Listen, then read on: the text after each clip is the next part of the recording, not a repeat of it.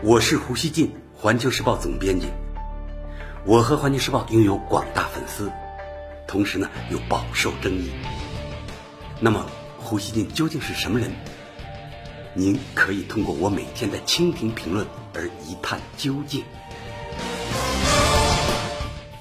大家好，香港发生的示威曾经被美国众议院议长佩洛西描述成一道美丽的风景线。美丽的风景线之说呢，在香港也很有名。现在呢，这道风景线正在向西方回流。事情呢，要从星期一西班牙法院的一次判决说起。马德里高等法院星期一对九名加泰罗尼亚分离主义运动领导人判处了九到十三年的监禁，这是很重的刑罚啊，引起了当地局势最新一轮的爆炸。英国《每日电讯报》十六日报道说。这一周，民主人士被判长期监禁，他们的领导人被迫流亡，并谴责当局的镇压。不，我不是在描述香港的情况。被送进监狱的人士也不在非洲或者委内瑞拉居住，他们在西班牙，一个据说很民主的欧洲国家。文章还称，对此，一向直言不讳的欧盟领导人却奇怪地对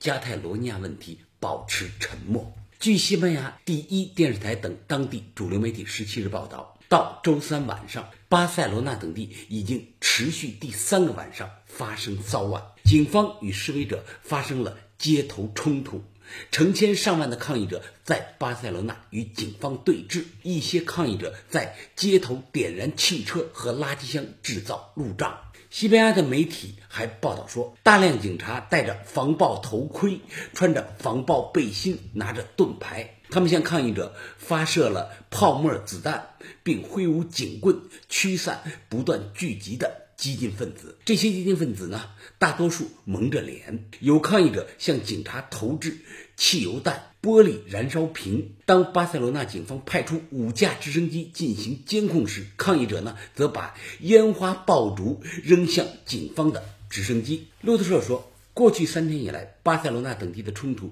已经导致二百五十六人受伤，其中呢包括一百一十五名警察。西班牙《先锋报》说，周一约一万名示威者围困巴塞罗那机场，并堵住前往机场的道路，造成机场呢一度关闭，一百一十多趟航班被迫取消。一名六十二岁的法国游客被迫步行四公里前往机场，到达机场后呢突发心脏病，由于呢救护车被阻，该游客不治身亡。不过，法国外交部十六日晚在回应媒体提问时，仅对死者表示慰问，拒绝承认他的死和示威活动有关。彭博社说，暴力示威使西班牙政府面临恢复加泰罗尼亚秩序的压力。西班牙政府在声明中说，当局准备采取一切必要措施恢复公共秩序。西班牙代理发展部长阿巴洛斯周三在记者会上说，政府有手段应对当前的局势，也将会采取一切必要的措施。马来西亚《星洲日报》十七日说，这是近代加泰罗尼亚分离主义运动史上迄今最具破坏性的暴力抗议活动。西班牙。内政部消息人士说，当局极为关注分离分子在社交媒体上广泛散播的把加泰罗尼亚变成新的香港的呼吁。美国石英网站说，这些年来，加泰罗尼亚独立运动一直主要采用被称为“微笑革命”的和平方式，但近来一个名为“民主海啸”的组织横空出世，改变了这一切。他们运用被香港暴徒广泛使用的 Telegram 传递信息。Telegram 是一个社交网站，鼓动把加泰罗尼亚变成新的香港。十四日，就在示威者准备封锁巴塞罗那机场时，有年轻抗议者直言：“我们要做一次香港。”《华尔街日报》说，示威者占据巴塞罗那机场、封锁道路等，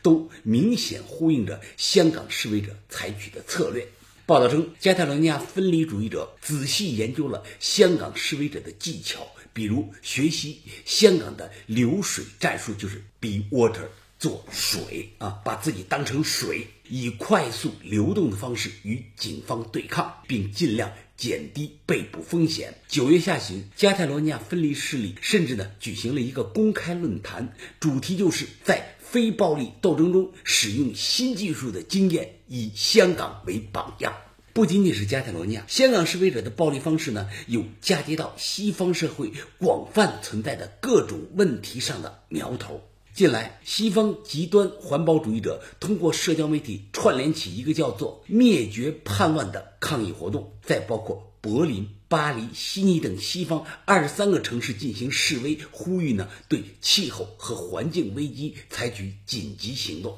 英国伦敦是这一轮示威的重灾区，示威者阻塞道路、围堵机场、地铁等公共设施，并且宣布要发动秋日起义。对此，伦敦警方十四日宣布全城禁止与灭绝叛乱有关的抗议活动。随后呢，展开了清场行动。截至十六日早上，伦敦警方在九天中拘捕了一千六百四十二人。十七日一早，有示威者爬上通勤列车，试图阻塞大伦敦地区的铁路交通。英国警方称，他们在多个市镇已经采取行动，逮捕已经开始，警方正在努力快速恢复秩序。对此，此前曾呼吁给示威者找一条合法抗议途径的伦敦市市长萨迪克·汗，十七日也发表声明说：“我强烈谴责抗议者，他们把伦敦地铁和轻轨作为目标，这种非法行动极其危险，将带给伦敦市民不可接受的破坏，还会。”造成已经疲于应付的警察的负担。老胡注意到啊，一些西方主流媒体对加泰罗尼亚的最新抗议活动呢，采取了低调报道策略。他们总的来说报道的不是很多，淡化香港局势与该地区局势之间的传染联系，也不怎么突出加泰罗尼亚示威者要把那里变成第二个香港的口号。大的主流媒体啊，比如《纽约时报》《华盛顿邮报》这些媒体呢，没怎么报道这方面的情况。看来呢，这件事儿让整个西方舆论都倍感扫兴。俄罗斯共青团真理报十六日发表题为《西方习惯香港示威者不喜欢巴塞罗那的示威者》。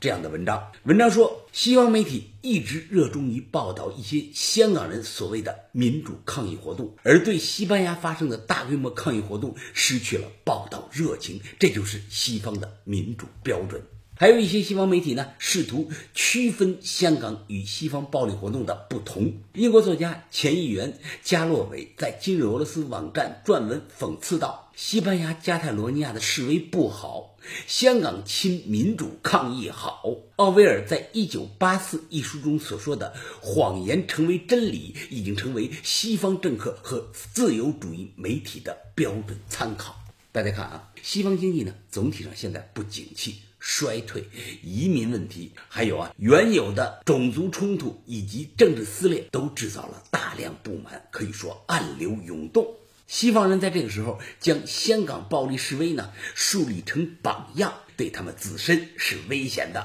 因为呢中国社会有抵制香港骚乱向内地扩散的强大基因，很多发展中国家呢也对这种榜样是抵触的。西方舆论对香港暴力示威的欣赏，只会在他们自己的社会里形成真正的影响，而从长远看，这注定是他们挖给自己的陷阱。老胡认为啊，香港的暴力活动根本不是对所谓专制的反抗，香港事态的暴力化发展，恰恰是西方体制下才更容易有的产物。香港示威者先是啊，在该体制下。钻空子，然后呢撕出口子，直到呢无法无天的与法律制度对抗。他们挑战西式制度的这个过程呢，一旦被西方社会里的不满群体效仿，就可能形成复制或者呢复制基础上的变异。最后，老想说，加泰罗尼亚呢是第一个被感染上的。但他肯定呢不是最后一个。如果这个全球化的世界不共同反对挑战秩序的暴力政治活动的话，那么不排除西方最终成为新兴暴力运动的重灾区，遭到他们鼓励的香港骚乱的无情反噬。感谢收听今天的《回来》。